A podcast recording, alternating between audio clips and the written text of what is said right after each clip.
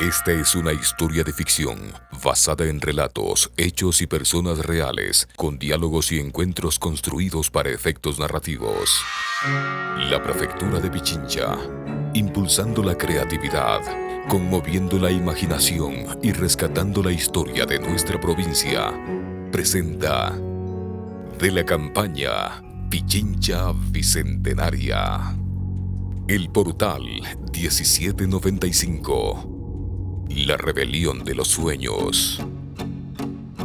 En el capítulo anterior. Señorita Manu, no se olvide de este último favor que le he pedido. Va a sobrevivir. Yo lo sé. Todo saldrá bien. No regresen por mí. No se detengan. Ese fue su único disparo. Lo que le estoy por contar no lo puede saber nadie. Manuela. Capítulo 27. Los disparos parecían venir de distintos lugares. Apenas entre la neblina se veían algunas chispas de fuego que hacían saltar las pistolas. Las mujeres y el soldado se arrastraron por el pajonal hasta cubrirse en un montículo de tierra. ¿Está listo, soldado? ¿Acaso podrá disparar a otro hombre ahora? Ya dije que mis manos no se mancharán de sangre. Pero no falta mucho para que lleguen al campamento militar. ¿Qué hace, soldado? ¡No se levante! Ah, listo mi arma. Pero ustedes deben continuar derecho. Detrás de aquellos árboles podrán divisar el campamento y llegar a salvo. Yo, yo los distraeré. Han de ser soldados que quedaron moribundos y agonizantes y ahora tratan de asustarnos. ¿Y si no es así como usted dice? No importa, porque yo, yo, yo, yo ya no les tengo miedo. ¿Me escucharon, gachupines? Yo, yo ya no les tengo miedo. El soldado Martín Torres observó por encima del montículo de tierra. El horizonte era el pajonal infinito del Pichincha y la neblina. Su duelo en ese momento parecía ser más contra sus propios fantasmas. Saldré de frente. Daré un disparo al aire y ustedes tendrán que avanzar con la carreta. Esa será la única señal. No se detengan. No regresen por mí. Si se encuentran con mis compañeros de batallón y con mi coronel, díganles que yo... Díganles que yo... Que usted es el soldado de corazón más arriesgado que se haya visto nunca. ¡Aquí me tienen, godos malditos! ¡No retrocederé un paso! ¡Viva nuestra tierra libre desde siempre y hasta siempre! Esa fue nuestra señal. Ese fue su único disparo. Movámonos. Natán, rápido, Jonatás. Sí, señora. Cada quien avanzó en su objetivo. El soldado sujetando su pistola sin munición, en un acto valiente y temerario, a la vez que consagraba su deseo de no dar muerte a otro hombre. Padre nuestro, que estás en los cielos, santificado sea tu nombre. Lo último que las tres mujeres vieron del soldado Martín Torres fue su cuerpo tembloroso, atravesando la blancura de la neblina. Cada una lo despidió con un instante de silencio. Mientras tanto, en el campamento, Mano esperaba a que los soldados vinieran por Abdón Calderón. Ella todavía se aferraba a la esperanza de que podían salvarlo. Manu, Sí.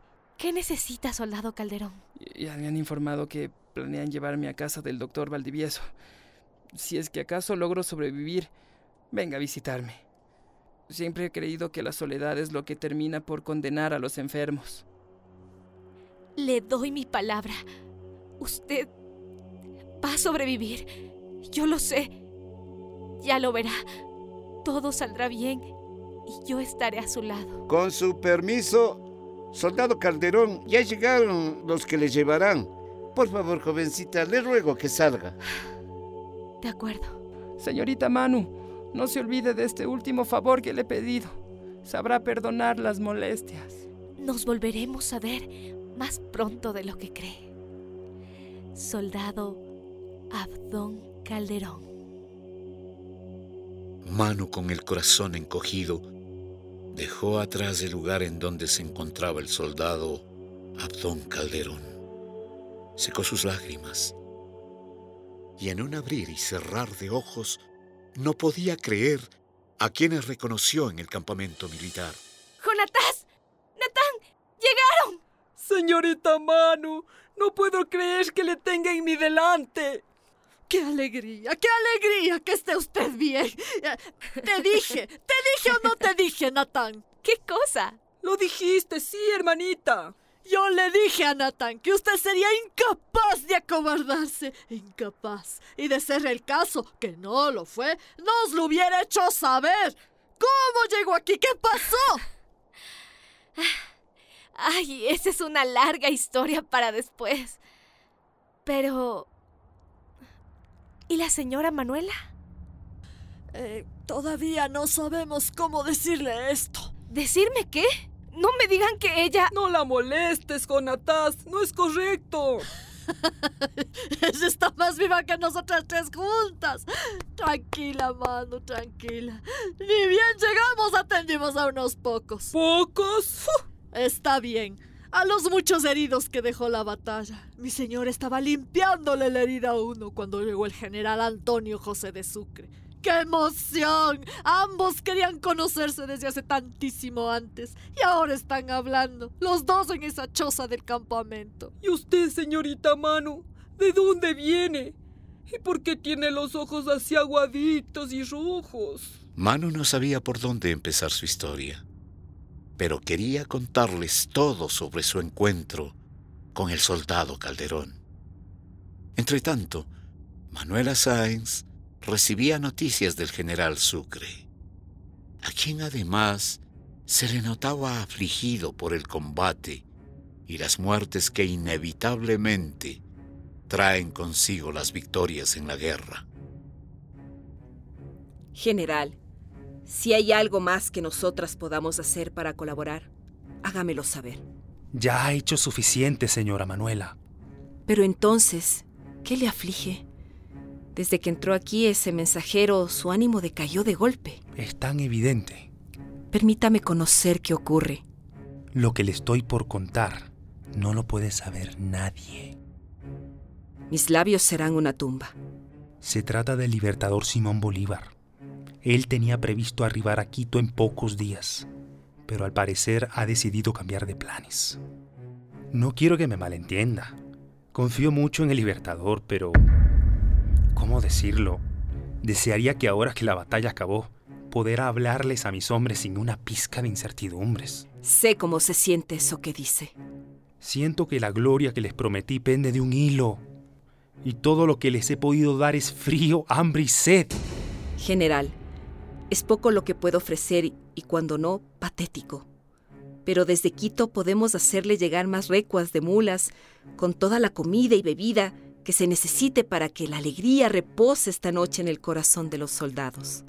Señora Manuela, nosotros les estaremos eternamente agradecidos. Hablo a nombre del Libertador también. Yo ya le he contado sobre sus estrategias y acciones que empujaron la causa libertaria en Lima y acá en Quito. Está ansioso por conocerla. Yo también lo estoy, general. Debo confesarlo. Y y se me acaba de ocurrir algo. Que si el Libertador tiene en su plan pasar por Quito, ese día será el escogido para celebrar a cada una de las personas que entregó su vida por la libertad. Su presencia aquí legitimaría el establecimiento de la República.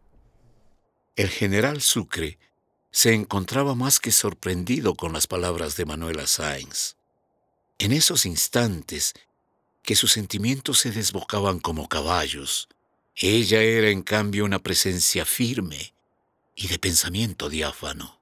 Manuela Sáenz se despidió del general y salió de la choza del campamento. Manu, venga para acá. Necesito darle un abrazo. Señora Manuela. Ya me contaron. Ya me contaron todo lo que su merced hizo. Sé que fue impulsivo lo que hice, pero pu- puse en riesgo mi vida y además Manu, Manu, no le estoy reclamando nada. lo que pasa es que... Al contrario, ¿Qué? estoy orgullosa de usted. ¡Qué vergüenza! No hay nada de qué avergonzarse.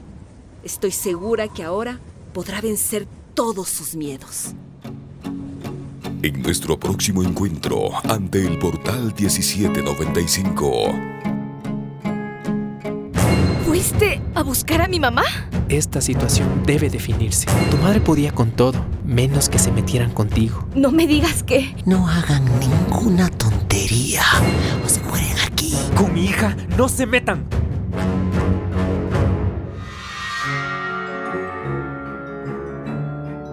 La Prefectura de Pichincha, impulsando la creatividad, conmoviendo la imaginación y rescatando la historia de nuestra provincia, presentó el Portal 1795. La rebelión de los sueños.